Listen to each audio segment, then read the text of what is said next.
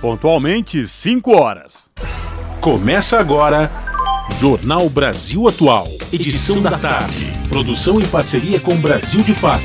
As notícias que os outros não dão. Movimentos populares, política, direitos humanos, economia, mundo do trabalho, cultura e prestação de serviço. Jornal Brasil Atual. Edição da tarde. Olá, hoje é segunda-feira, 12 de setembro de 2022. O Jornal Brasil Atual, edição da tarde, começa agora com a minha apresentação Cosmo Silva e de Larissa Borer. E estas são as manchetes de hoje. Pesquisa BTG-FSB traz Lula com 41% e Bolsonaro com 35% da intenção dos votos. Rejeição de Bolsonaro subiu para 56%, no que já era o maior nível entre os concorrentes à presidência. Rosa Weber é a terceira mulher a ocupar a presidência do STF em 131 anos. Ministra foi nomeada em novembro de 2011 pela ex-presidenta Dilma Rousseff do PT. Tribunal Superior Eleitoral negou a existência de parceria com Forças Armadas para apuração dos votos das eleições deste ano.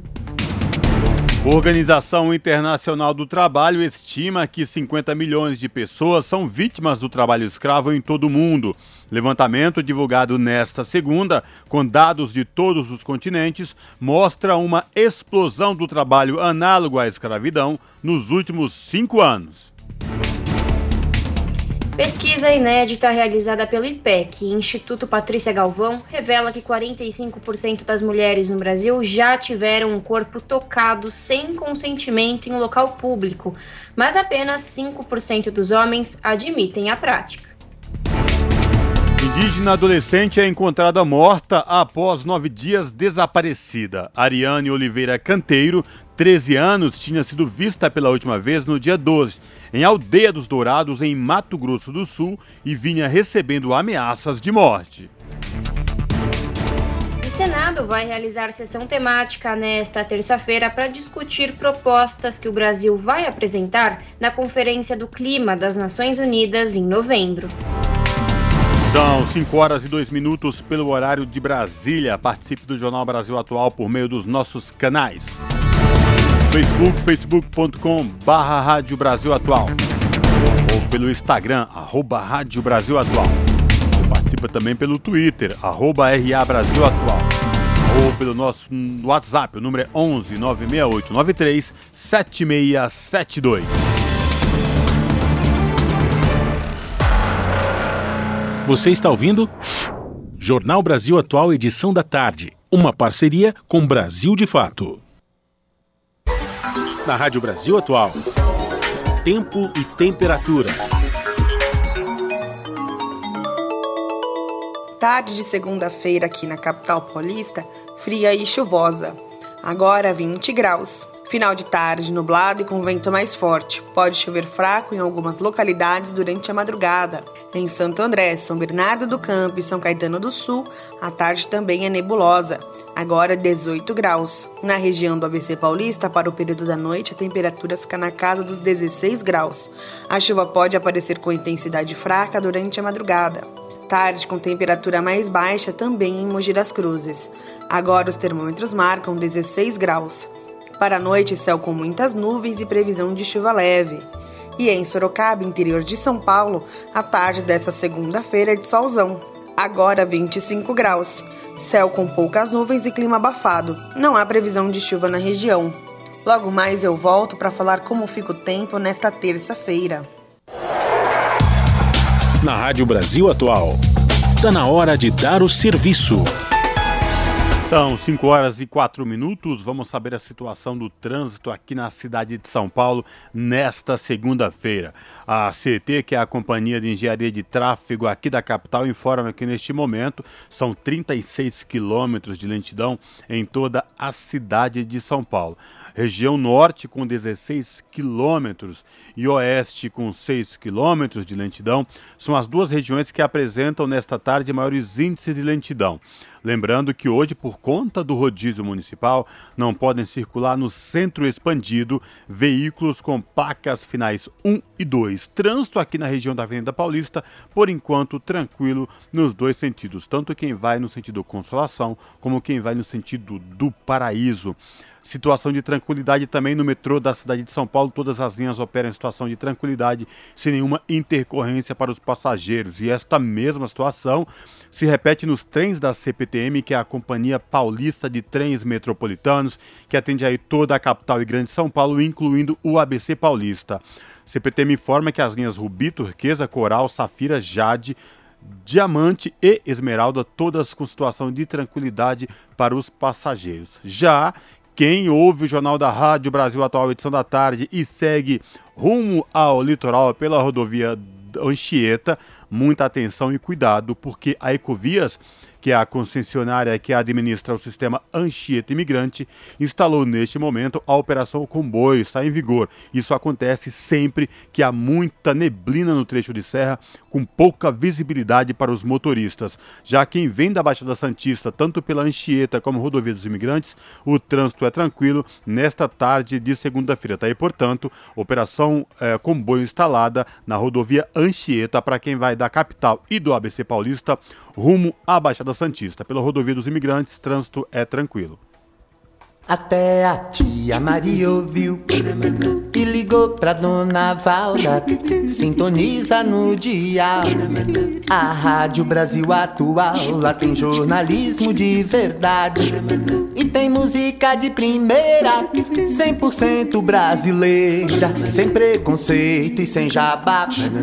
É a Rádio Popular de um povo sem medo de viver e de cantar. Avisa a todos, dá um salve, manda um zap.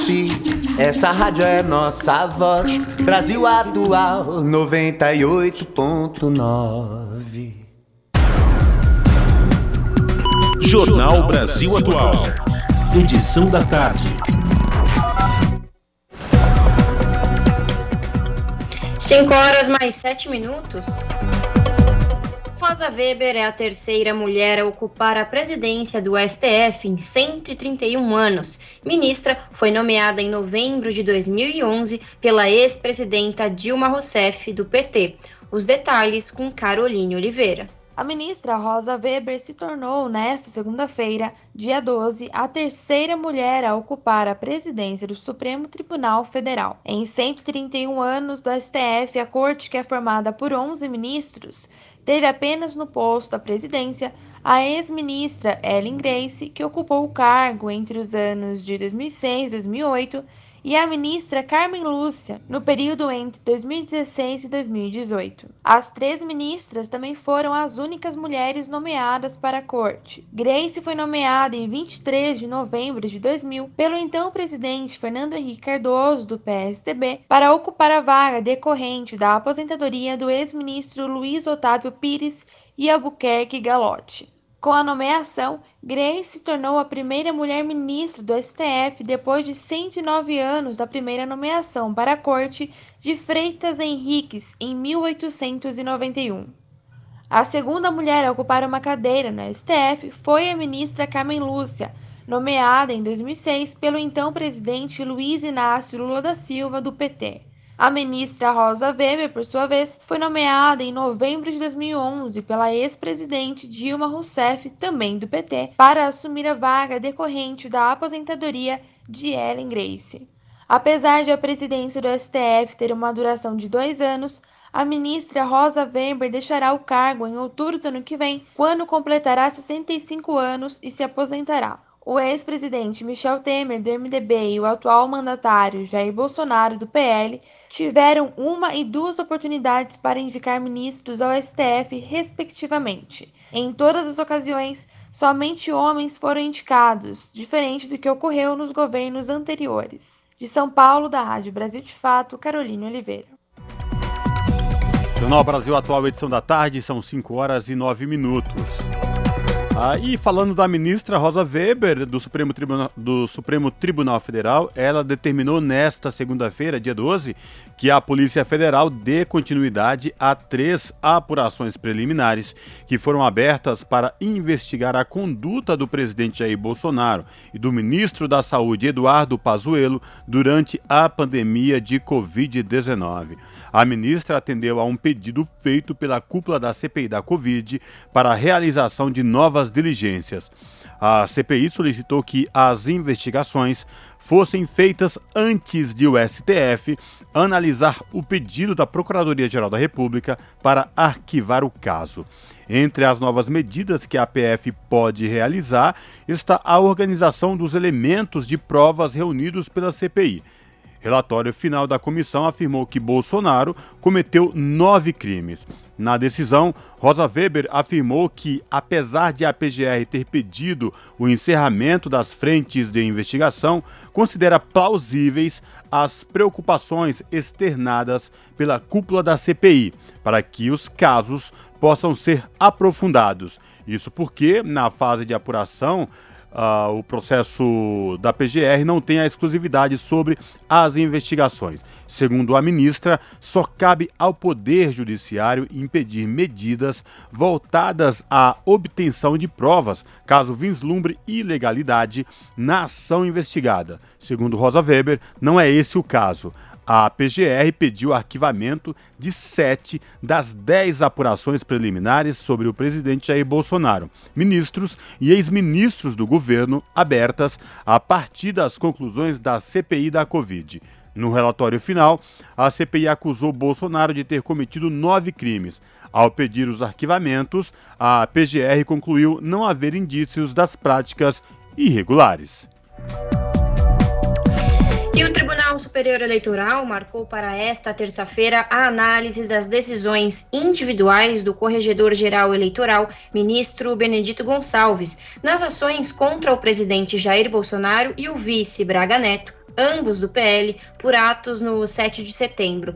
Nos casos, o corregedor determinou que a EBC retire vídeos do canal da TV Brasil no YouTube com trechos dos atos do presidente. O material deve ser retirado do ar sob pena de multa de 10 mil reais, mas ele deve ser preservado até o final do processo que o presidente e o candidato a vice sejam intimados para, em 24 horas, pararem de veicular qualquer material de propaganda eleitoral que tenha como base as imagens do presidente nos atos de 7 de setembro, em Brasília e em São Paulo, sob pena de multa de 10 mil reais, e que não produzam novos conteúdos para a campanha com as ações realizadas no bicentenário da independência. Além das campanhas de Lula e Soraya Tronic, o PDT também ingressou com ação contra o presidente presidente Jair Bolsonaro e Braga Neto pelos atos de 7 de setembro. As coligações, candidatos e partidos consideram que houve abuso de poder político e econômico por parte da chapa e pedem que eles sejam considerados inelegíveis. Outra frente de análise da conduta do presidente Jair Bolsonaro também foi aberta no Supremo Tribunal Federal. Na última sexta-feira, dia 9, o ministro Ricardo Lewandowski enviou para a Procuradoria-Geral da República pedido de investigação do presidente pela participação e uso do evento para fins eleitorais. São 5 horas e 13 minutos. A urna eletrônica é utilizada nas eleições desde 1996. Neste ano serão cinco escolhas feitas pelos eleitores. Saiba a ordem de votação na reportagem de Rodrigo Rezende.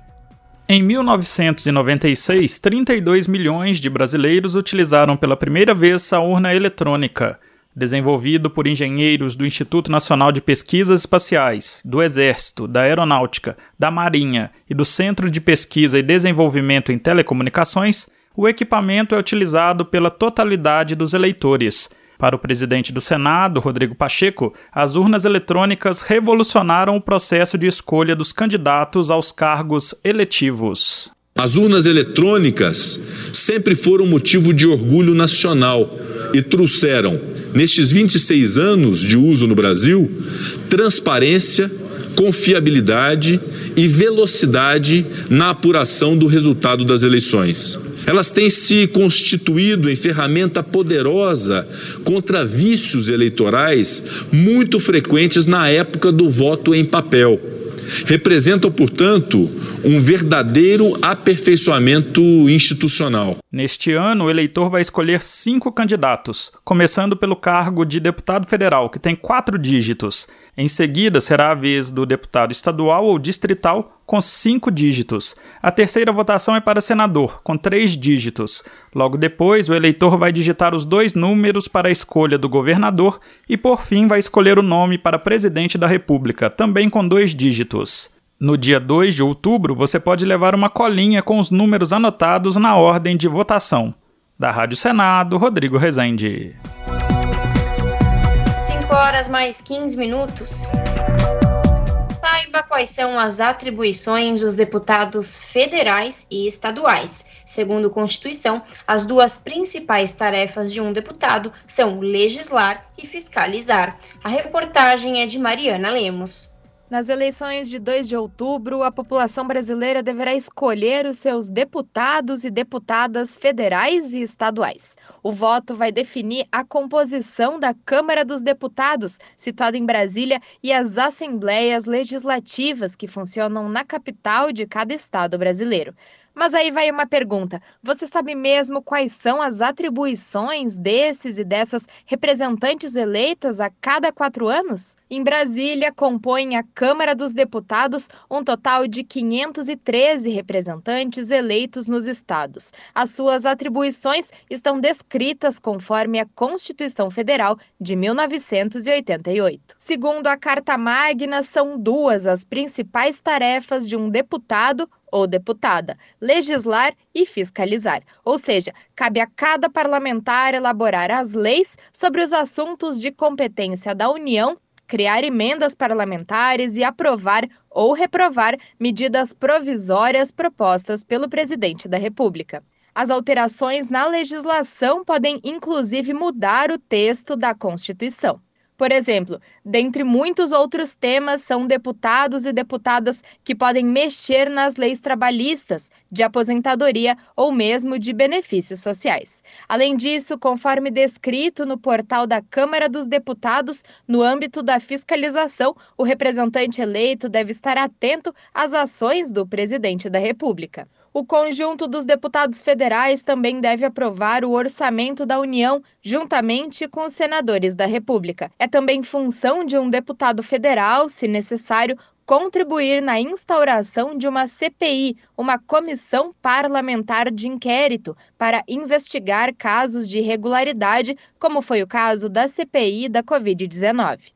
Já em relação ao deputado estadual, suas funções na Assembleia Legislativa Estadual ou do Distrito Federal tem como principal função propor, emendar, alterar e revogar acerca das legislações estaduais. Eles também têm a função de fiscalizar as contas do governo do estado. Segundo o portal da Assembleia Legislativa do Estado de São Paulo, é função do deputado estadual apresentar projetos de lei e avaliar aqueles encaminhados por outros deputados, pelo governador, pelo Poder Judiciário, Ministério Público, Tribunal de Contas e pelos cidadãos. O representante eleito para a Assembleia Legislativa também pode propor a destinação de recursos do orçamento estadual para os municípios. De São Paulo, da Rádio Brasil de Fato, Mariana Lemos. Brasil de Fato Uma visão popular nas eleições 2022. Acompanhe a cobertura completa no site brasildefato.com.br. Jornal Brasil Atual, edição da tarde, são 5 horas e 18 minutos. O Tribunal Superior Eleitoral informou nesta segunda-feira que as Forças Armadas não vão receber acesso diferenciado aos dados da eleição de 2022. Em nota, o tribunal negou que os militares ou qualquer outra entidade fiscalizadora farão uma apuração paralela.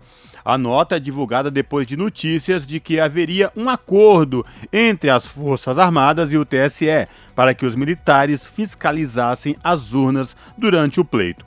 Segundo a Folha de São Paulo, o Comando de Defesa Cibernética do Exército receberia fotos de QR Code dos boletins de 385 urnas e faria um trabalho independente de contagem de votos. Em junho, o tribunal já havia informado que a contagem simultânea dos votos já é realizada nas eleições. Os boletins de urnas, conhecidos como os BUs, são documentos impressos em cada uma das urnas quando a votação é encerrada. Cada BU tem o número total de votos de cada urna, o resultado, que é a votação para cada candidato e todos os cargos, e a contabilização de brancos, nulos e abstenções naquele equipamento. Esses BUs existem desde sempre. É que cada urna eletrônica tem uma pequena impressora interna. O mesário, ao final da votação, imprime o BU e deve deixá-lo exposto no local, com acesso para quem tiver interesse em olhar e ler os dados. A rigor, é perfeitamente possível que qualquer eleitor fotografe esse BU para depois comparar com o resultado que é divulgado para aquela urna específica no sistema centralizado do TSE. Neste ano, segundo o tribunal, todos os boletins serão divulgados também na internet após o encerramento da votação, para acesso amplo e restrito de todas as entidades fiscalizadoras e do público em geral. E as eleições deste ano têm mais mecanismos para combater fake news. Acordos foram firmados para facilitar as denúncias. A reportagem é de Lucas Por Deus Leão, da Rádio Nacional em Brasília. Diferentemente de 2018, neste ano as autoridades eleitorais e as plataformas digitais criaram uma série de mecanismos para combater as fake news durante a campanha política. Acordos foram firmados para facilitar as denúncias de notícias sabidamente falsas.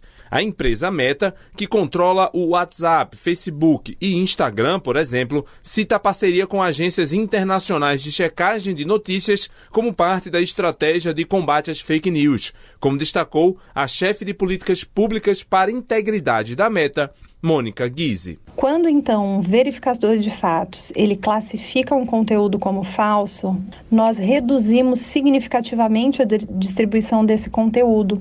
Se ainda assim isso aparece no feed de alguém, ele é coberto para que as pessoas decidam se querem visualizar aquela publicação ou não. Nós também avisamos as pessoas que tentam compartilhar conteúdo que foi marcado como falso por uma das agências de verificação independentes que aquele conteúdo foi marcado como falso. O professor de Direito Eleitoral e Constitucional, Flávio de Leão Barros, opina que na eleição deste ano a justiça e as autoridades estão mais preparadas para combater as fake news, mas destaca que não é possível acabar com essa prática. O acordo que existe hoje entre eh, a Justiça Eleitoral, as autoridades em geral e as plataformas nunca serão suficientes para eliminar completamente, evidentemente, essa enxurrada de fake news que a gente já começa a verificar. Entretanto, eles são essenciais para reduzir, minimizar e, pelo menos, disponibilizar ao cidadão, à cidadã, um caminho para que ela possa, ele possa seguir para denunciar ou identificar uma notícia falsa. O especialista lembra ainda que o combate à desinformação traz consigo um risco à liberdade de expressão e à livre circulação de ideias, e por isso é importante verificar caso a caso para evitar abuso das plataformas. A liberdade de expressão ela tem um limite. O limite é a violação do direito de terceiro. Então, por exemplo, propagar o ódio contra alguém ou contra um grupo violar a honra de uma pessoa. Estes casos já são previstos em lei. Então, se por acaso uma opinião externada por um cidadão for cerceada sem que exista uma violação a, a direitos de terceiros, ele deve apresentar à própria plataforma um pedido de reconsideração e, caso isso não seja aceito, ele pode encaminhar ao Poder Judiciário e ao próprio Ministério Público o seu pedido. Atualmente, as próprias plataformas digitais oferecem espaço para denunciar notícias falsas. Além disso, o cidadão pode denunciar também diretamente nos tribunais eleitorais ou no Ministério Público Eleitoral, que tem canais diretos para essa função. Da Rádio Nacional em Brasília, Lucas Por Deus Leon. Horas mais 24 minutos. E a Procuradoria-Geral da República apresentou novo recurso nesta segunda-feira ao Supremo Tribunal Federal para derrubar a decisão do ministro Alexandre de Moraes, que autorizou uma operação contra empresários bolsonaristas. Os empresários, numa troca de mensagens em aplicativo, defenderam uma ruptura democrática no país caso o presidente Jair Bolsonaro não seja eleito nas eleições deste ano. A operação autorizada por Moraes é deflagrada pela Polícia Federal, realizou busca e apreensão, quebra de sigilos bancário e telemático, ou seja, mensagens, e bloqueio de todas as contas bancárias dos empresários. O Ministério Público contestou o entendimento de Moraes de que o recurso apresentado na última sexta-feira estaria fora do prazo. A Procuradoria reiterou ainda os argumentos de que há nulidades nos procedimentos, entre elas a falta de competência do relator para analisar o tema, a determinação de medidas de investigação sem prévio conhecimento e manifestação no Ministério Público, a falta de justa causa para apuração e a avaliação de que não há crime nas condutas apuradas além da ilicitude das provas coletadas e constrangimento ilegal. A Procuradoria-Geral da República quer o encerramento das investigações e a revogação das medidas cautelares impostas aos empresários. As buscas ocorreram no dia 23 de agosto e foram autorizadas por Moraes a pedido da Polícia Federal. Nos pedidos de realização das medidas, a Polícia Federal afirmou ao Supremo que as investigações apontam riscos para as instituições democráticas diante da mobilização do grupo. Os investigadores da polícia afirmam que o objetivo é atacar integrantes de instituições públicas, desacreditar o processo eleitoral brasileiro, reforçar o discurso de polarização, gerar animosidade dentro da própria sociedade brasileira, promovendo o descrédito dos poderes da República, além de outros crimes.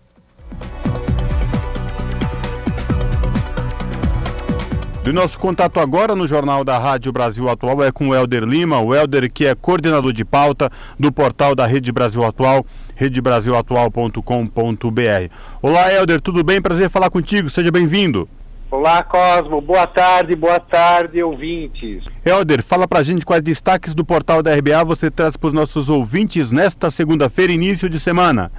Cosmo, o destaque hoje é a pesquisa eleitoral sobre a corrida à presidência da República divulgada pelo Instituto FSB, contratada pelo Banco BTG Pactual. E o que o levantamento traz nesta segunda? É, o levantamento traz, mais uma vez, um quadro de liderança do ex-presidente Lula com 41%, enquanto o presidente Jair Bolsonaro, em segundo lugar, aglutina 35% dos votos.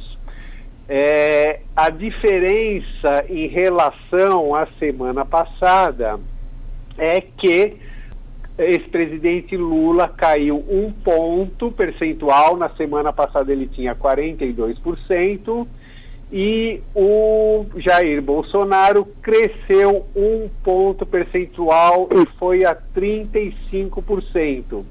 Na série histórica, essa é, portanto, a menor diferença entre os dois candidatos. Mas, Cosmo, não dá para cravar que há uma, uma tendência de crescimento ou de empate de Bolsonaro em relação a Lula. O Helder, Pelo... o Helder só para a gente deixar claro para os nossos ouvintes aqui do Jornal da Rádio Brasil Atual, que este levantamento da FSB BTG Pactual, contratada aliás, né, é um, tele... é um levantamento que é feito por telefone, né, não é levantamento presencial, é isso, né? É, exatamente. Tem a questão do, do levantamento ser feito por telefone, o que a gente sabe quando a pesquisa é presencial, os dados são mais é, fidedignos, ah, né? a realidade. E além disso, Cosmo, é, o Bolsonaro é, ele, te, ele atinge por essa pesquisa o, o maior nível de rejeição. Então ele já, já tem historicamente na série da pesquisa o maior nível de rejeição. E da semana passada para esta semana, a rejeição dele também cresceu um ponto. Então, quer dizer, é uma movimentação dentro da margem de erro que fica difícil para a gente poder cravar que há uma tendência de mudança do eleitorado e por aí vai. O Helder, e os outros candidatos, Ciro Gomes e Simone Tebet? Então, o Ciro Gomes e a Simone Tebet também tiveram movimentações de um ponto na semana. Então, o Ciro subiu de 8% para 9% e a Simone Tebet subiu de 6% para 7%. Ah, a, também gostaria de observar, Cosmo, que a certeza, aqui tem um índice que chama certeza na decisão de voto no primeiro turno, é, esse índice subiu de 79% para 81%. Então também uma variação de dois pontos, o que tudo isso significa, Cosmo, que o, o eleitor está, vamos dizer assim, o eleitor indeciso, uma pequena parcela do, do eleitor indeciso é, já, já decidiu o seu voto, né? Mas ainda você tem aí uma, uma parcela aí de, de 17% dos eleitores que admite que pode mudar o voto aí de hoje até o dia da eleição, tá? O Helder, e projeção para o segundo turno, eles fizeram também? Então, além dessa questão do Bolsonaro ter a maior rejeição, nas simulações de segundo turno, ele perde para todos os candidatos. Então, para Lula, Bolsonaro perde, é, enquanto Lula teria 51%, Bolsonaro ficaria com 38%. Ah, esse é mais ou menos o panorama da, da semana passada, quando o Lula tinha 53% e o Bolsonaro tinha 40%. 40%. Então, na projeção de, de segundo turno, o Bolsonaro caiu dois pontos em, em uma semana.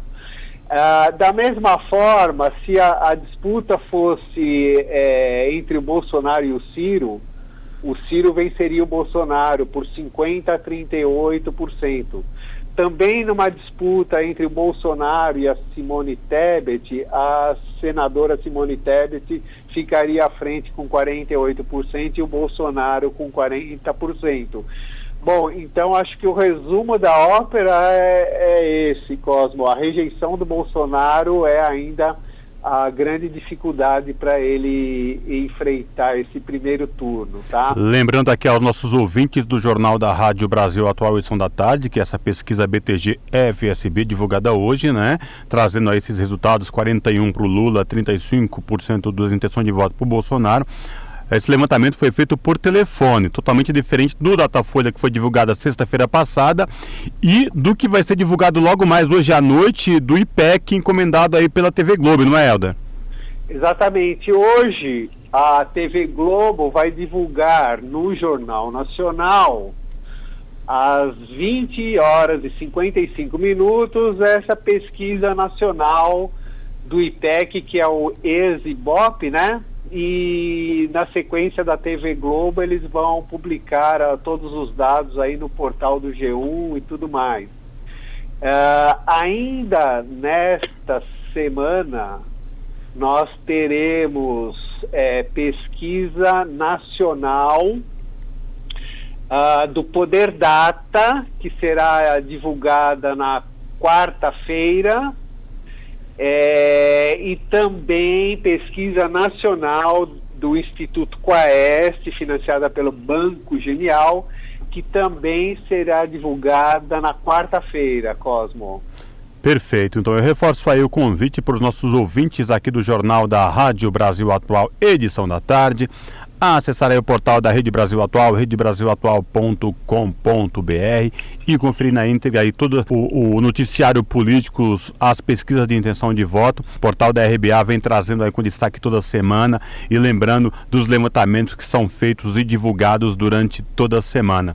Helder, obrigado por falar com os nossos ouvintes aqui no Jornal da Rádio Brasil Atual. Se cuide, espero falar contigo em uma próxima oportunidade, viu? Abraço. Obrigado, Cosmo. Um abraço, um abraço aos ouvintes. Falamos aqui com Helder Lima no jornal Brasil Atual. As notícias que os outros não dão. Jornal Brasil Atual. Edição da tarde. Uma parceria com Brasil de Fato. 5 horas mais 34 minutos. Dados do Ministério Público do Trabalho apontam que o Brasil registrou 23 mil mortes por acidentes de trabalho em 10 anos. Reportagem de Sayonara Moreno, da Rádio Nacional, em Brasília. Em situação de risco de acidentes de trabalho, as empresas são obrigadas a fornecer aos empregados, de graça, equipamentos de proteção individual adequados ao risco. A norma está prevista na lei da CLT, a Consolidação das Leis do Trabalho. A falta dessas ferramentas de proteção pode causar acidentes de trabalho e até mesmo mortes. O juiz André Machado é membro do Comitê Gestor Nacional do Programa Trabalho Seguro da Justiça do Trabalho. Ele explica que a responsabilidade é da empresa em oferecer condições adequadas de trabalho e também do empregado que deve seguir as regras. Ele conta que, apesar de muitos aceitarem más condições para se manterem no emprego, o trabalhador tem direito de se negar a executar a tarefa sem proteção adequada. E se essa recusa for persistente, o empregado considerar o contrato rescindido e pleitear o pagamento de todas as verbas devidas como se tivesse sido despedido sem justa causa. Agora, a gente sabe que isso é um complicador porque o, empregado precisa do emprego num país onde o número de empregados é enorme, onde a gente tem uma crise econômica severa. Então, muitas vezes, os empregados se submetem a trabalhar em condições inadequadas porque não querem perder o emprego. Dados do Ministério Público do Trabalho mostram que, em 10 anos, quase 23 mil pessoas morreram em acidentes de trabalho no Brasil. Também entre 2012 e 2021 foram registradas mais de 6 milhões de comunicações de acidentes de trabalho que geraram gastos de 120 bilhões de reais à Previdência.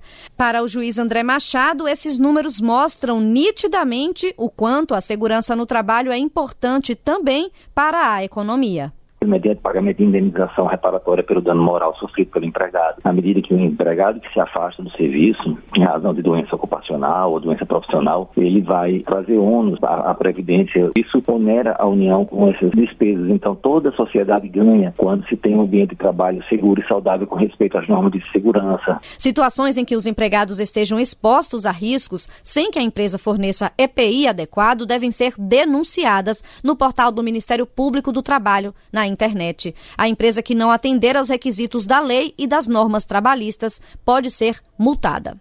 Da Rádio Nacional em Brasília, Sayonara Moreno.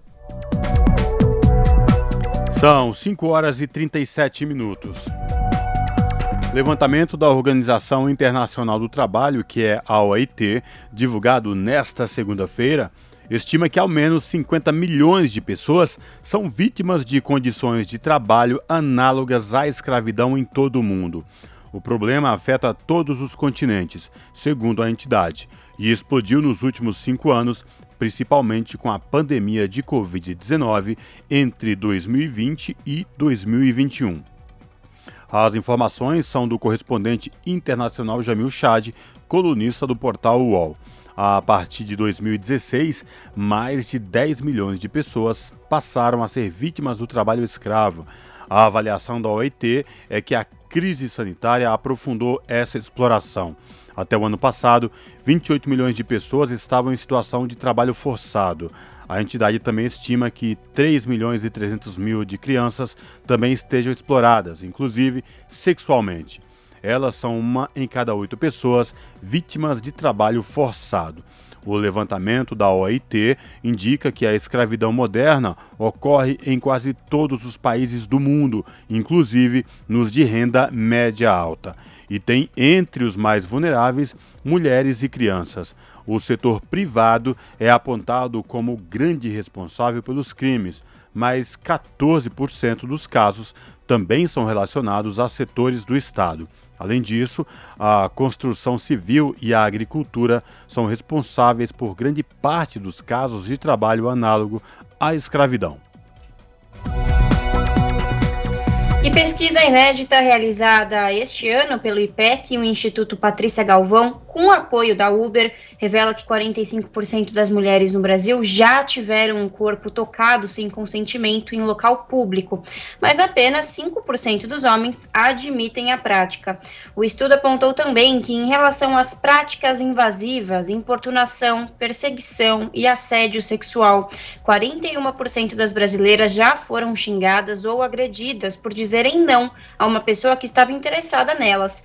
32% delas afirmaram ter passado por situação de importunação ou assédio sexual no transporte público e 31% declararam que já sofreram tentativa ou abuso sexual. Já em relação aos homens, nenhum reconheceu que praticou importunação ou assédio sexual no transporte público.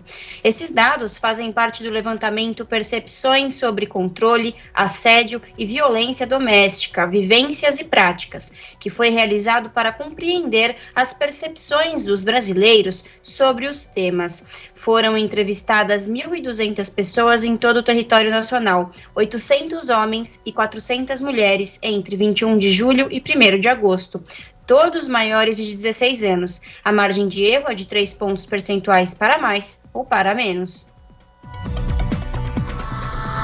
Você está ouvindo? Jornal Brasil Atual, edição da tarde. Uma parceria com Brasil de Fato. São 5 horas e 40 minutos. A rede de entidades de solidariedade que atua em Itapeva, cidade do Vale do Ribeira, ao sul do estado de São Paulo, entrou em contato com a senhora Ilza Ramos Rodrigues, depois que ela foi humilhada no sábado, dia 10, por um bolsonarista que entregava cestas básicas em um bairro popular da cidade. No momento da entrega da cesta básica, o empresário do ramo agropecuário Cássio Joel Xenali gravou em seu celular um diálogo com a senhora, em que pergunta em quem ela vai votar, e em seguida viralizou as imagens numas, nas redes sociais. Uma rápida consulta do Tribunal de Justiça de São Paulo, TJSP, mostra que ele responde a processos por não pagamentos de IPTU e com decisão sobre cumprimento de sentença cheque. Integrantes do MST levaram para Ilza Ramos Rodrigues uma cesta básica com alimentos saudáveis e também garantiram para ela o fornecimento de cestas básicas pelos próximos seis meses. 5 horas mais 42 minutos. IPCA fecha agosto com deflação de 0,36%, menor índice para um mês de agosto desde 1998.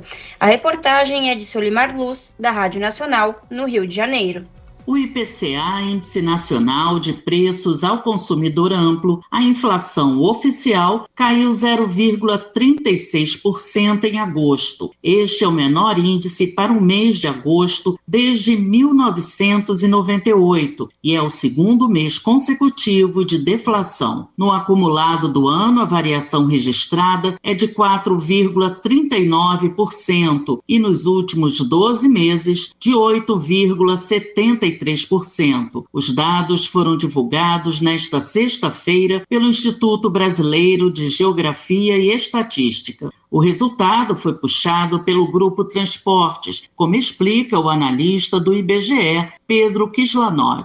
Tivemos queda nos preços dos quatro combustíveis de veículos pesquisados, na né, gasolina, etanol, óleo diesel e GNV. Os preços da gasolina caíram quase 12%, fazendo com que esse subitem tivesse um impacto negativo mais intenso né, no índice do mês, entre os 377 subitens pesquisados no IPCA. E além disso, né, no de transporte, nós tivemos a queda nos preços das passagens aéreas depois de quatro meses seguidos de altas. O outro grupo a apresentar queda foi comunicação, destaque para redução nos planos de telefonia. No lado das altas, Os destaques foram saúde e cuidados pessoais e vestuário, como explica Pedro Kislanov. No grupo de saúde e cuidados pessoais, as principais contribuições vieram dos planos de saúde e dos itens de higiene pessoal. No caso de vestuário, é, as principais contribuições vieram das roupas masculinas e femininas também, que subiram quase 2% em ambos os casos. No grupo Alimentação e Bebidas, o resultado da alimentação no domicílio ficou próximo da estabilidade. Houve quedas expressivas em alguns itens, como leite longa-vida. O preço subiu em julho, mas apresentou queda em agosto. Já o INPC, Índice Nacional de Preços ao Consumidor, ficou em menos 0,31% em agosto. Da Rádio Nacional, no Rio de Janeiro, Solimar Luz. E a Petrobras anunciou nesta segunda-feira a redução em 4,7% do preço do GLP, o gás liquefeito de petróleo, que é o gás de cozinha vendido em botijão. Com a redução, o preço médio cobrado das distribuidoras pela estatal passa de R$ 4,23 por quilo para R$ 4,03 por quilo a partir de amanhã o equivalente a R$ 52,34 por 13 quilos, que é o peso do conteúdo do botijão comum. O peso, o preço do GLP havia sido alterado pela última vez no dia 9 de abril deste ano, quando o quilo passou de R$ 4,48 para R$ 4,23 por quilo, o equivalente a R$ 54,94 por 13 quilos. Antes, no entanto, vinha uma trajetória de alta. Em março, o gás de cozinha vendido pela Petrobras havia sido reajustado em 16,1%. Em outubro do ano passado, a alta havia sido de 7,2% e em julho do mesmo ano de 6%. Na semana encerrada em 3 de agosto, o botijão foi vendido em média a R$ 111,57 no país. Desse valor, R$ 54,94 referem-se à Petrobras.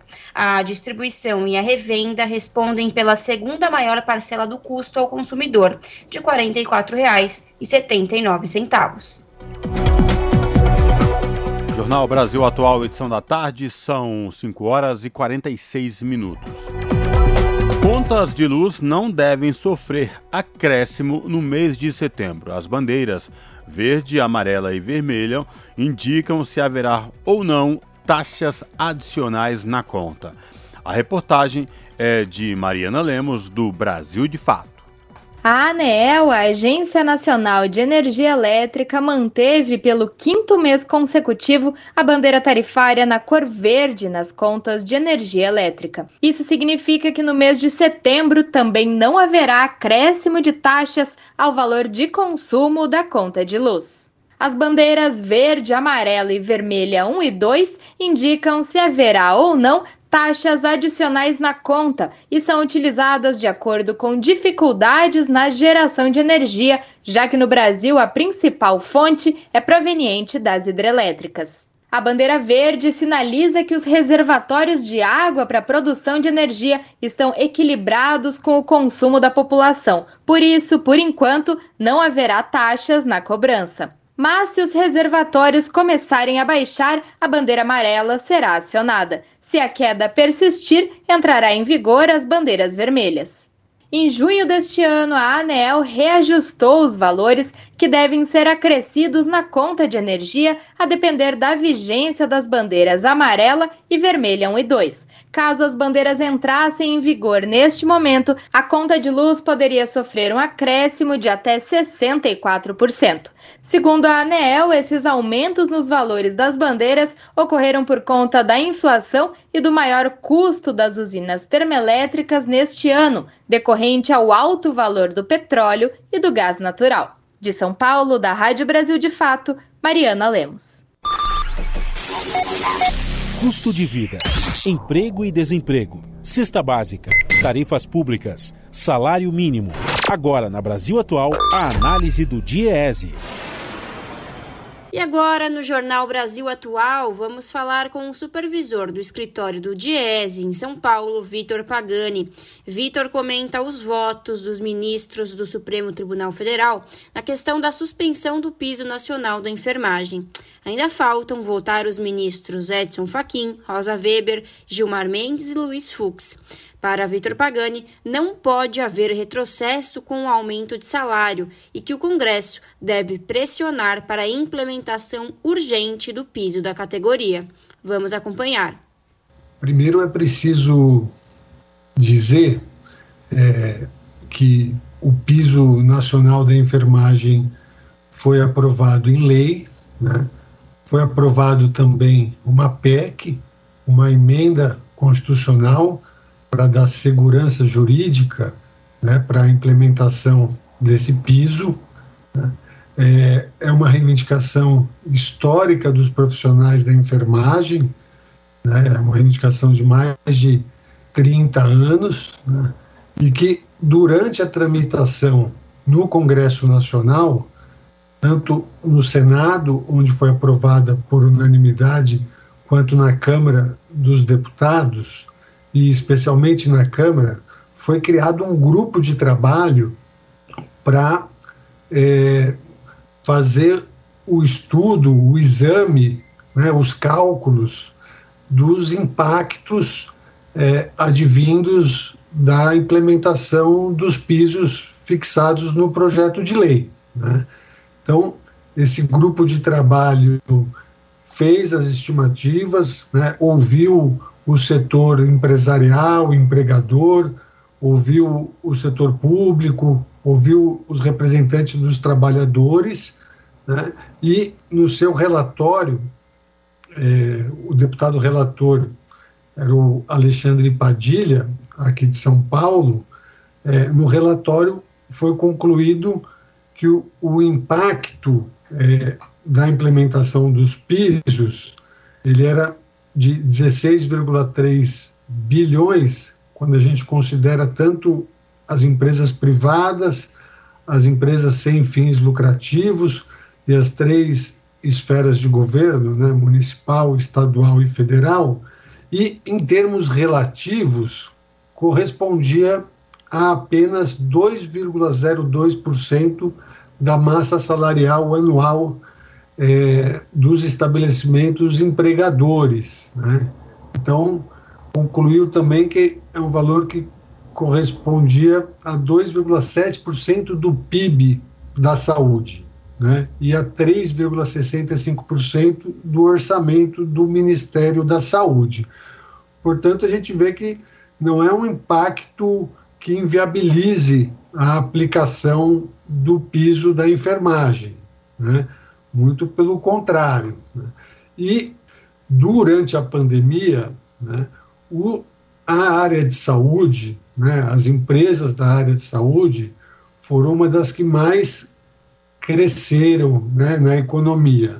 Então a gente viu o lucro né, do, dos planos de saúde crescendo de forma bastante vigorosa e, inclusive, quando a gente olha os bilionários brasileiros, né, a gente vê que os que mais ganharam dinheiro durante a pandemia foram os da área de saúde. Né? Então, não justifica né, essa argumentação do setor privado e essa espécie de terrorismo né, que ah, algumas associações empresariais é, da saúde tem feito com os trabalhadores, né, dizendo que vão demitir, que vão fechar leitos.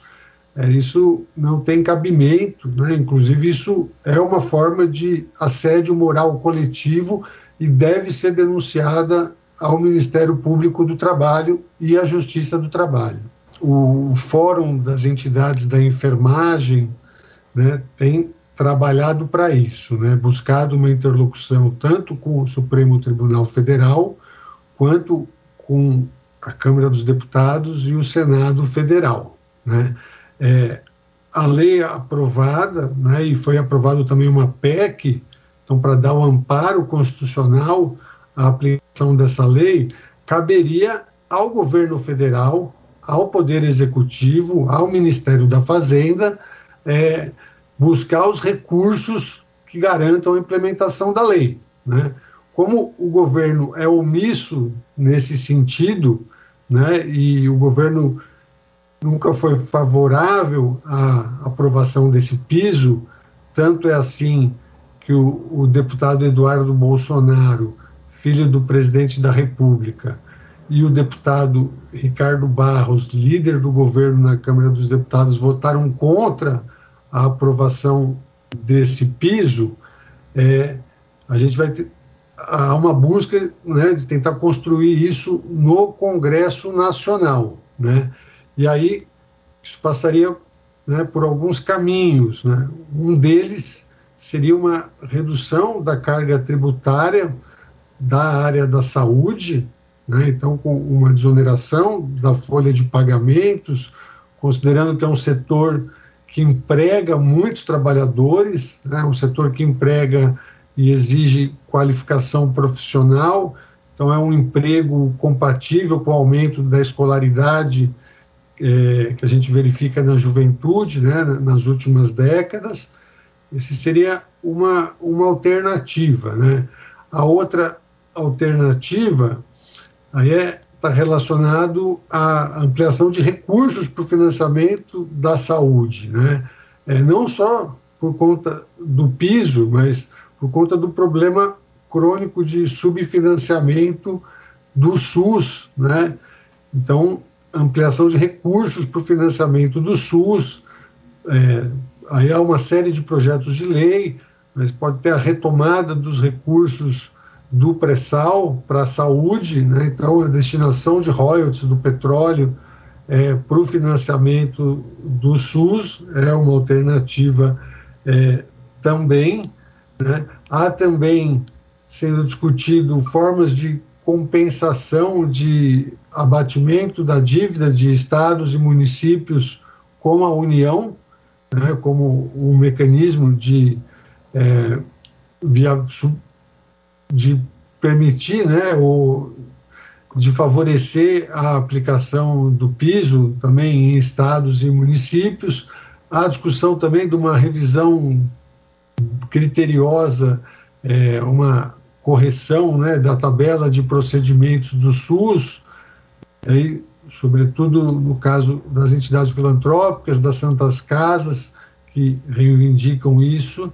Então, tem uma série de discussões sendo feitas no Congresso Nacional e a gente espera que seja encontrada uma solução, porque o piso está aprovado em lei, é, é constitucional, é um direito dos trabalhadores, dos profissionais da enfermagem e não não pode haver recuo nesse momento, né? É um direito conquistado que precisa agora ser implementado é, e para isso os trabalhadores também seguem mobilizados. Sexta-feira passada fizeram é, manifestações massivas de rua e a gente acredita que a, o Congresso né, vai pressionar o governo federal para se chegar numa solução. Acabamos de ouvir Vitor Pagani, supervisor do escritório do DIES, Departamento Intersindical de Estatística e Estudos Socioeconômicos, aqui no jornal Brasil Atual.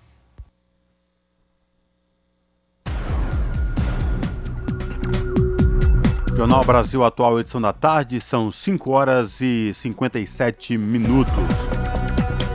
Peças serão expostas em São Paulo, Belém. Aliás, Unicef instala monumentos à educação em três capitais brasileiras. As peças serão expostas em São Paulo, Belém e Salvador e têm o objetivo de priorizar a educação na hora do voto. A pandemia afetou o setor e o Unicef vê urgência em acelerar políticas públicas voltadas à educação. Da ONU News em Nova York, quem traz os detalhes é Mayra Lopes. O Fundo das Nações Unidas para a Infância instalou na última sexta-feira os monumentos à educação em três capitais brasileiras, São Paulo, Belém e Salvador. Com a aproximação das eleições no país, a proposta é alertar eleitores e eleitoras sobre a importância da educação na garantia dos direitos de crianças e adolescentes no Brasil. Após dois anos de pandemia de Covid-19, o país está diante de um desafio imenso: a retomada da educação. Mais de um milhão de crianças e adolescentes estão fora da escola e outros milhões voltaram com grandes defasagens de aprendizagem em risco de evasão.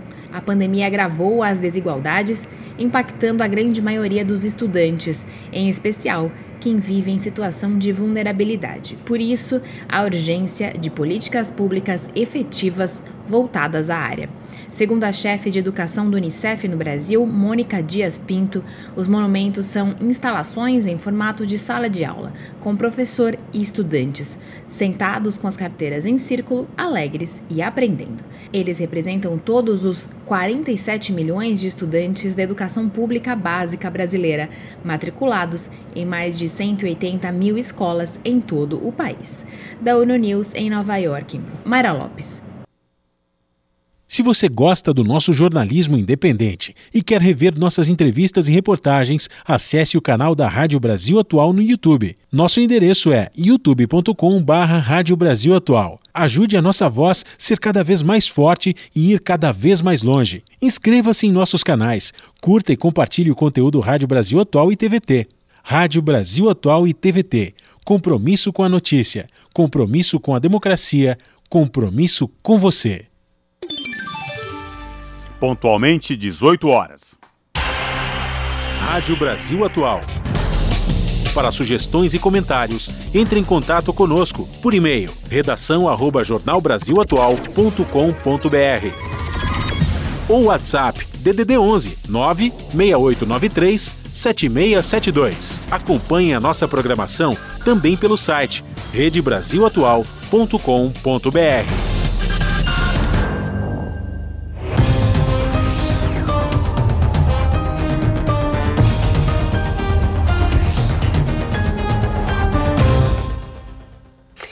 Chegou o momento de fazer conexão com a redação do seu jornal para saber quais são os destaques da edição desta segunda-feira, que começa logo mais às 19 horas na TVT, canal digital 44.1 ou pelo canal do YouTube, youtube.com/redetvt. Com ela, a apresentadora Ana Flávia Quitério. Boa noite, Ana. Quais os destaques que você traz hoje? Olá, Lares e Cosmo e todos os ouvintes da Rádio Brasil Atual uma excelente noite de segunda-feira, mais uma semana começando. Aproveito também para desejar dias maravilhosos para todos nós, que possamos enfrentá-los aí com muita garra e força de vontade, determinação, muita paz para todos nós também. E vamos que vamos aos destaques da edição de hoje aqui do seu jornal. Bom, o ex-presidente Lula está a um ponto de vencer as eleições isso já no primeiro turno, viu? É o que aponta o agregador de pesquisas do jornal O Estado de São Paulo e vocês vão acompanhar os números no seu jornal. Bom, também teremos é, em 2020, 33 indústrias produziram ao menos um dos componentes do kit Covid. Seis dessas empresas tiveram aumento nos ganhos de 500%. Vou repetir: ganhos de 500%. Esse é um dos dados do livro Chloronication, que será lançado nesta semana e reúne quase 800 referências e mais de 30 entrevistas para mostrar como o Brasil se tornou o país da cloroquina e de outras falsas curas para a Covid-19. E para encerrar, Ainda sobre o governo Bolsonaro e pandemia, a ministra Rosa Weber, que está assumindo hoje a presidência do Supremo Tribunal Federal, determinou que a Polícia Federal dê continuidade a três apurações abertas para investigar a conduta de Jair Bolsonaro e do ex-ministro da Saúde, Eduardo Pazuello, durante a crise da Covid-19. Bom, essas, esses foram os destaques da edição de hoje aqui do seu jornal. E não se esqueçam, nós temos um encontro marcado pontualmente às sete da noite para vocês acompanharem mais notícias e informações completas, viu? Então eu aguardo vocês que podem também nos assistir através do youtube.com/tvt. Vai ter lá a janelinha é, ao vivo, né? Se vocês colocarem às sete horas pontualmente no seu jornal, só clicar lá. Ter, terei prazer em tê-los como companhia. E também pelo TV Digital 44.1 UHF. Vocês também podem nos acompanhar pela NET, pela Claro, na verdade, para quem mora no ABC, canal 512, viu? São várias as formas que você tem para assistir o seu jornal, a rede TVT como um todo, também todos os programas, além também de poder escutar a Rádio Brasil Atual e todos os programas. Bom, eu espero por vocês então. Um ótimo programa Cosmo e Lares. Beijão grande para todo mundo. Até lá. Jornal Brasil Atual, edição da tarde. Uma parceria com Brasil de Fato. Marcos Pontes, que ainda menino trabalhou na rede ferroviária de Bauru, sabe do potencial econômico que as ferrovias têm e vai injetar tecnologia nesse setor. São Paulo sempre foi e sempre vai ser a locomotiva do Brasil. Nós vamos ter mais tecnologia para andar mais rápido, transportar mais, baixar custo, gerar mais empregos. Dia 2 de outubro estou com Marcos Pontes.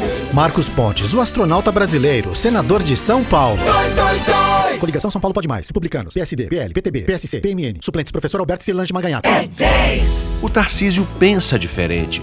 Para ele, uma casa é muito mais que um teto em cima da cabeça. Quem não tem casa não consegue aprender na escola. Quem não tem casa não consegue ter trabalho. Quem não tem casa não tem saúde. Quem não tem casa fica mais vulnerável às drogas. Então a primeira coisa, dá casa para as pessoas. Tarcísio, quem conhece gosta. Alá Bolsonaro! Tô fechado com o Tarcísio. Tarcísio é 10. É 10! Coligação São Paulo pode mais. São Paulo não quer guerra, quer paz e trabalho. Conheça o nosso time de candidatos. Vote nos candidatos do PSDB. O meu trabalho você já conhece, o que mais ajuda os hospitais e trabalho muito para os empregos. Vitor Lipe, 4510, conto com seu voto. Eduardo Cury, ex-prefeito de São José, foi apontado como um dos melhores deputados do Brasil pelo ranking que avalia os políticos. Eduardo Cury, 4515, federal com Rodrigo. Conheça os nossos candidatos e candidatas. Vote nos candidatos do PSDB. Sou Carlão Pinhatari e sou candidato a deputado estadual para continuar lutando pelo crescimento do interior, por mais emprego e renda para quem mais precisa. Por isso peço o seu voto. Vote Carlão Pinhatari 45232. Com o governador Rodrigo Garcia, luto pelo desenvolvimento regional e pela diminuição das nossas desigualdades sociais. Mauro Bragato, deputado estadual 45125. Eu sou Edson Aparecido e quero ser senador para defender São Paulo. Não faz sentido São Paulo mandar 716 bilhões dos nossos impostos para Brasília e só voltar 47. Isso precisa acabar. Só com um pouco desse dinheiro a gente pode resolver de vez a falta de moradia aqui em São Paulo. Quando Edson tá lá, em Brasília, São Paulo. Vote Edson Senador 155. Coligação São Paulo pra frente. Eu sou o Rodrigo, o novo governador. O que, que você faz quando tem uma dúvida? Checa no Google, né? Vai lá, dá um Google no meu nome, Rodrigo Garcia. Você vai descobrir que eu tô há 27 anos trabalhando por São Paulo. Trabalhei com cinco governadores diferentes. Casei com a minha primeira namorada, a Lu. Tenho três filhos. Você vai ver também que eu tenho quatro cachorros, dois coelhos e um gato. E lá em casa, todos convivem muito bem. Eu tô aqui para proteger São Paulo dessa guerra política que só atrasou o Brasil. Então vai, dá um Google aí. Rodrigo é. Coligação São Paulo pra frente. Bolsonaro fala que com ele não tem corrupção. Então, como ele explica a corrupção no Ministério da Educação que trocava verbas públicas por barras de ouro? Como ele explica decretar sigilos de 100 anos em diversos escândalos do seu governo? Como ele explica o caso das rachadinhas? E como ele explica que sua família comprou 51 imóveis pagando em dinheiro vivo? Bolsonaro não engana. É escândalo tamanho família. As notícias que os outros não dão. Jornal Brasil Atual. Edição da tarde. Uma parceria com Brasil de Fato. Jornal Brasil Atual, edição da tarde, são 6 horas e 7 minutos. O Sindicato dos Metroviários de São Paulo, localizado no bairro do Tatuapé, recebeu a sétima edição da Feira Esquerda Livre no último sábado. O evento reuniu cerca de 80 produtores e produtoras de diversos segmentos, como vestuário, artesanal e gastronômico, além de apresentações artísticas. A feira contou ainda com a presença de torcidas organizadas que reforçaram o compromisso com a democracia. Confira na reportagem de Júlia Pereira. No último sábado, o Sindicato dos Metroviários de São Paulo recebeu a Feira Esquerda Livre. Com o tema Esquenta Nova Primavera, o evento reuniu cerca de 80 produtores e produtoras dos mais diversos segmentos, desde gastronômico até vestuário, cosmético e artesanal, como as cerâmicas produzidas pela Milena Melguizo. Para ela, a feira é um espaço acolhedor e seguro para que produtores e produtoras de esquerda divulguem seus trabalhos. É um ambiente onde a gente se sente seguro mediante tudo que tem acontecido no país e, e as ações de, né, de políticos de, do outro lado e todo o medo que a gente sente de defender a nossa luta e aqui a gente se sente bem seguro. Além de artesanato, cosméticos e vestuário, o público presente no Sindicato dos Metroviários de São Paulo no último sábado também pôde conferir muita arte na Feira Esquerda Livre,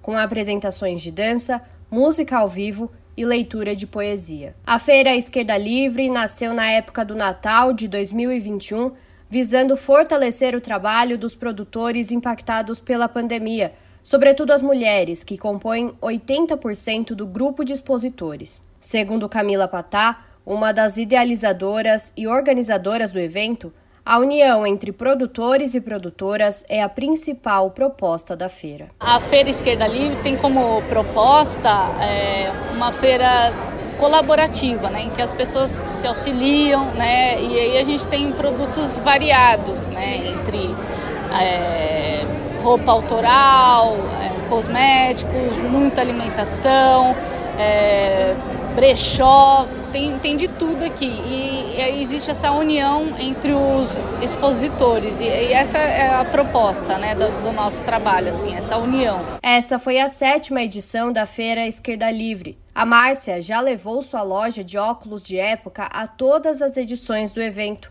e conta que não pretende parar. A feira tem a importância da economia colaborativa das pessoas de esquerda. Ela surgiu da pandemia e ela veio para o real, né? Agora a gente está aqui, a gente está perto, a gente se vê, a gente se abraça, a gente compra, a gente vende. Então é uma feira eu não pretendo parar de fazer, porque sempre que eu estou aqui eu me sinto junto com os nossos. Em agosto, cerca de 3 mil visitantes se reuniram no Armazém do Campo do MST para conhecer o trabalho de mais de 150 expositores e expositoras em uma edição de sucesso da Feira Esquerda Livre, comemorada pelo Fábio Bonavita, que também integra a organização do evento. E a repercussão lá foi muito grande. A gente teve perto de 4 mil pessoas que circularam por lá. O espaço é maior, abriga mais expositores e também essa associação com o MST foi muito positiva, né? porque o MST também já representa uma, uma postura diferente de produção, no caso deles de alimentos, né? e no caso dos nossos expositores e expositoras, de outros produtos aí necessários. De lados opostos nos estádios, os representantes do Bloco Tricolor Antifascista e dos coletivos Por Comunas e Coração Corintiano estiveram reunidos no mesmo palco nesta sétima edição da Feira Esquerda Livre. As torcidas reforçaram o compromisso na luta pela democracia em manifestos lidos durante o evento. A Fátima Sanches, do Bloco Tricolor Antifascista, explica por que a Feira Esquerda Livre foi o espaço escolhido pelas torcidas para a leitura do documento. Um dos sociólogos é, explicou para a gente que a forma de fazer ato começa a mudar. E como que é que as pessoas são atraídas para esses atos? É, onde tem gastronomia, onde as pessoas podem ficar paradas e conversando, trocando ideias sobre política, sobre a situação financeira, sobre N coisas, né? E aí disso a gente construiu a ideia, ó, a gente vai ter que fazer a leitura do manifesto, só que para fazer a leitura do manifesto a gente vai ter que atrair gente, né? E como a gente faz isso? Aí a gente resolveu fazer tudo num grande movimento. Além de reforçar o compromisso com a democracia, Durante a feira Esquerda Livre, as torcidas também realizaram uma ação de arrecadação de medicamentos que serão doados a Cuba, já que a indústria farmacêutica do país tem sido um dos setores mais afetados pelo bloqueio econômico imposto pelos Estados Unidos. As doações também podem ser feitas em dinheiro para a compra dos medicamentos ao povo cubano, como explica o membro do Bloco Tricolor Antifascista e do Movimento Paulista de Solidariedade a Cuba, Everton Souza. O Pix é, da, que a gente está recolhendo a doação é na Câmara Empresarial Brasil Cuba. CNPJ né, desse Pix é 34 131 511 0001 64. Repetindo, 34 131 511 0001 64. Só fazer um Pix, cai na conta lá da Câmara Brasil Empresarial Cuba que é uma Câmara de extrema importância, que são alguns empresários que têm relações econômicas com Cuba, encaram enfrentar um bloqueio e são parceiros nós, né, nossos nessa campanha. Vamos ser solidários nas contas que a gente passou e contribuir com esse povo tão solidário que é de Cuba. Júlia Pereira, Rádio Brasil Atual e TVT.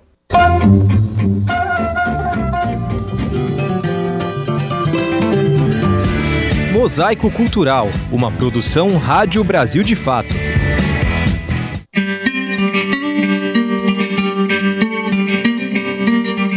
A savana mais biodiversa do mundo, ultrapassando 2.600 espécies de mamíferos, cerca de 12 mil espécies de plantas nativas e um enorme potencial aquífero que abastece boa parte do Brasil e de outros países. Este é o Cerrado Brasileiro. Além de abrigar uma vegetação composta por árvores tortuosas, arbustos e gramíneas, a região também é casa de diversos povos que têm suas vidas entrelaçadas com o bioma e preservam toda essa riqueza ambiental. Avelin Buniacá é indígena do povo Cambiuá, registrada em Araguari, no Triângulo Mineiro. Avelin sempre teve uma relação estreita com o Cerrado bioma que ela considera sua casa e território sagrado. O Cerrado também é o lar de várias comunidades tradicionais, povos indígenas, povos quilombolas, gerazeiros, raizeiros, quebradeiras de coco babaçu. O Cerrado encerra uma diversidade e uma riqueza que não é encontrada em outros biomas. E ele faz uma conexão porque não existe bioma isolado, cada um comunica com o outro. Toda essa riqueza da fauna e flora e das populações que coexistem com o bioma está retratada no livro Saberes dos Povos do Cerrado e Biodiversidade, lançado pela Campanha Nacional em Defesa do Cerrado. A obra reúne a memória ancestral das paisagens do Cerrado e de que forma ela é fruto da convivência e cuidado dos povos desta natureza. Valéria Santos, da campanha, apresenta a publicação. Esse livro, ele é uma, uma denúncia, mas também um anúncio de que os povos cerrados são os guardiões e as guardiões de saberes e dessa diversidade. De que para fazer a defesa né, e a conservação do cerrado, é necessário e urgente o reconhecimento dos direitos territoriais, né, o reconhecimento dessa diversidade de povos presente no Cerrado.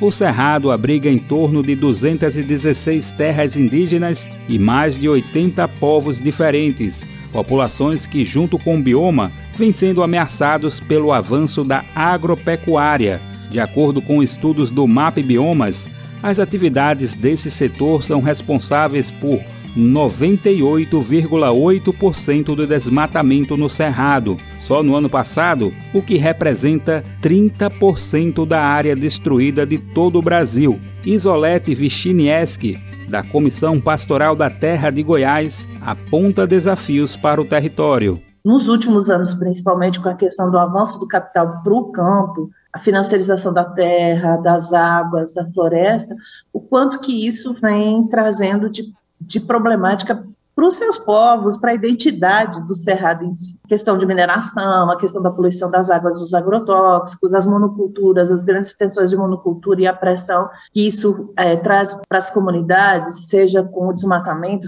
seja com a grilagem de terras, né?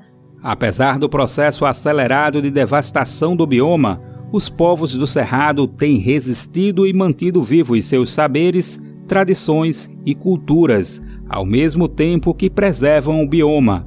A indígena Avelin Buniacá fala sobre o papel guardião dos povos.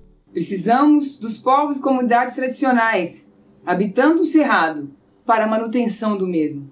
Nas mãos daqueles que só visam lucro, o cerrado vai acabar.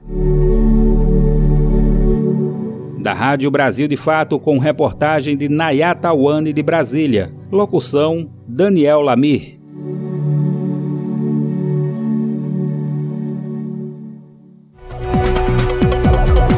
Seis horas mais 18 minutos. E a adolescente indígena Ariane Oliveira, canteiro de 13 anos, que estava desaparecida há nove dias, foi encontrada morta neste domingo. O corpo foi localizado na mata de uma propriedade rural nos arredores da reserva indígena de Dourados, no Mato Grosso do Sul. Ariane estava desaparecida desde a noite de 2 de setembro, quando sumiu da casa da família na aldeia Jaguaripu. Jaguaripu ela era neta do cacique Getúlio de Oliveira. A morte da adolescente foi confirmada pela Polícia Civil do Mato Grosso do Sul. Um suspeito foi preso no envolvimento do crime. Segundo a corporação, ele foi encaminhado para a Delegacia de Pronto Atendimento Comunitário, o DEPAC da cidade. O caso vem sendo investigado como feminicídio. A Polícia Civil não forneceu mais detalhes sobre a circunstância da morte, alegando que a vítima tem menos de 18 anos.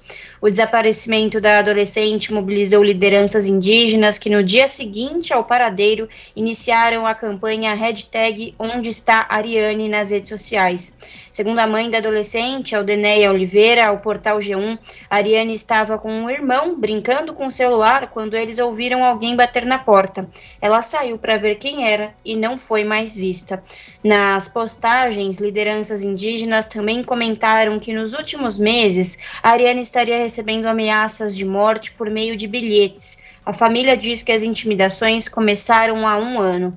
Ao longo dos últimos nove dias, indígenas vinham atuando de forma independente até encontrarem neste domingo a jovem.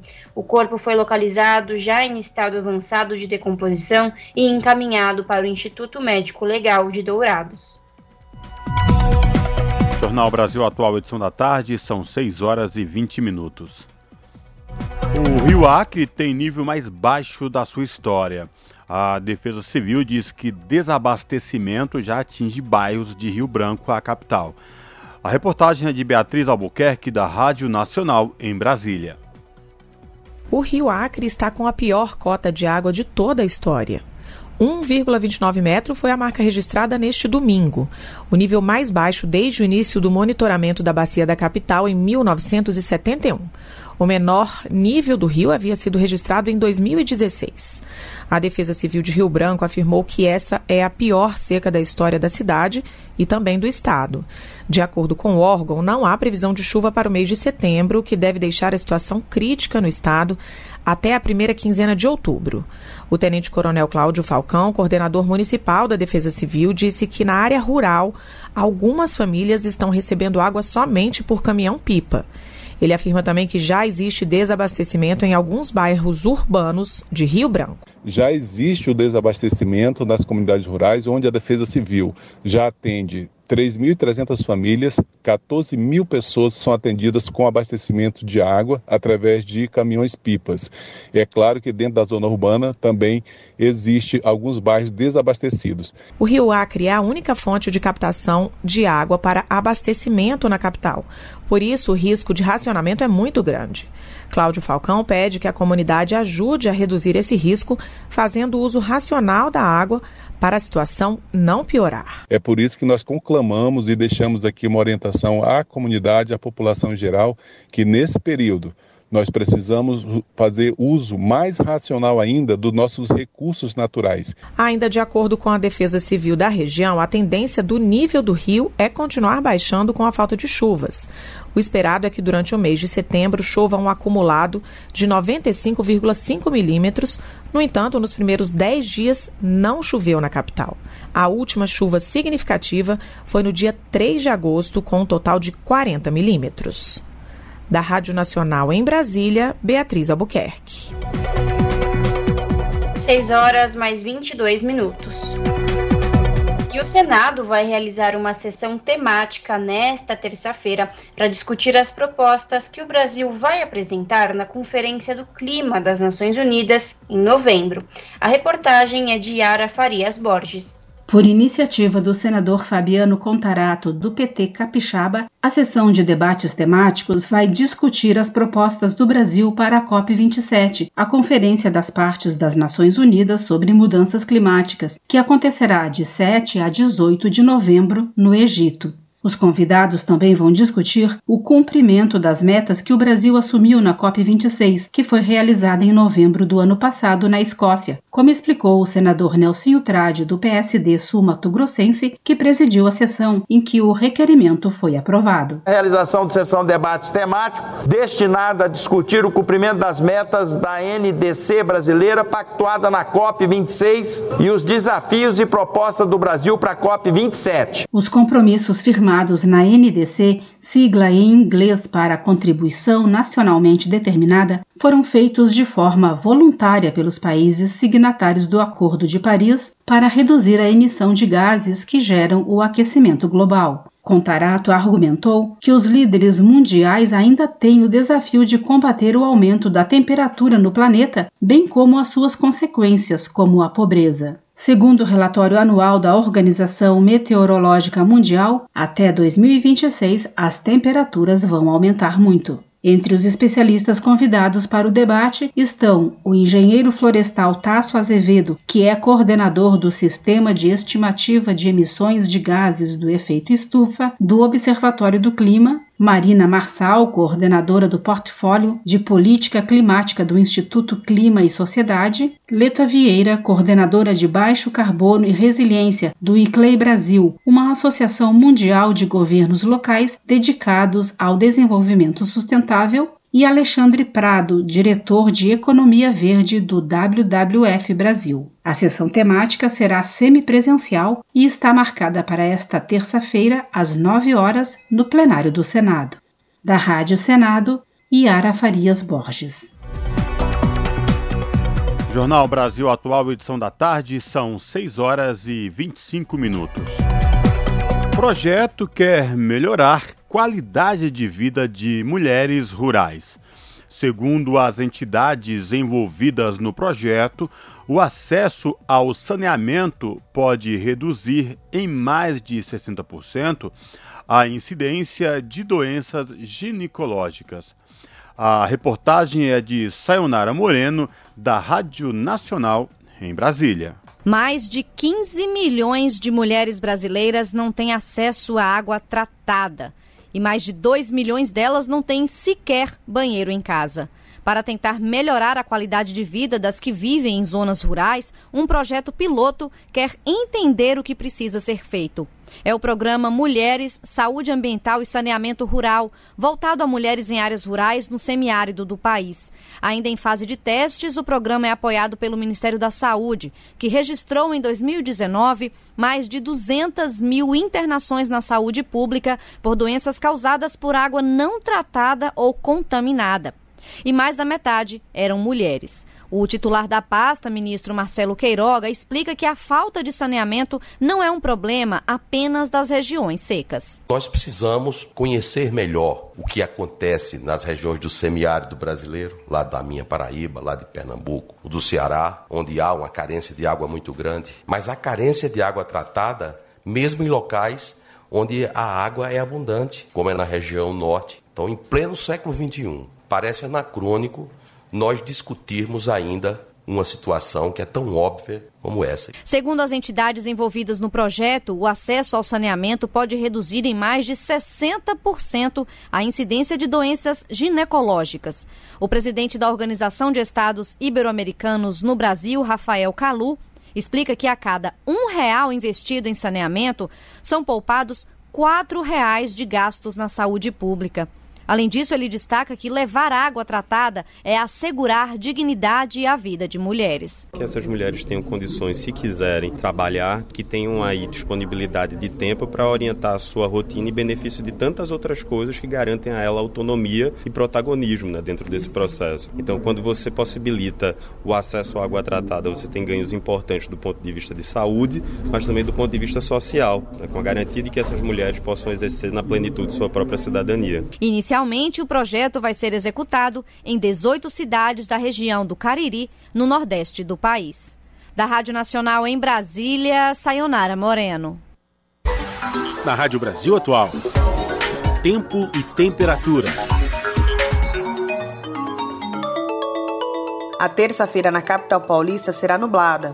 O dia começa com neblina, mas o sol aparece entre nuvens. À tarde, o dia fica nublado e pode chover fraco em algumas localidades, com máxima de 25 e mínima de 16 graus. Mesma condição para as regiões de Santo André, São Bernardo do Campo e São Caetano do Sul. A terça-feira será nebulosa. O sol aparece entre nuvens pela manhã, mas à tarde o clima esfria e a chuva aparece com intensidade fraca, com máxima de 25 e mínima de 15 graus. A friaca também chegou nesta terça-feira em Mogi das Cruzes. O dia será nublado e com temperatura baixa. Pode chover a qualquer momento na região, com máxima de 22 e mínima de 16 graus. Em Sorocaba, interior de São Paulo, a terça-feira terá clima abafado. O sol aparece, mas acompanhado de muitas nuvens, e o clima permanece quente na região. Não há previsão de chuva, com máxima de 28 e mínima de 17 graus. Juliana Almeida, Rádio Brasil Atual.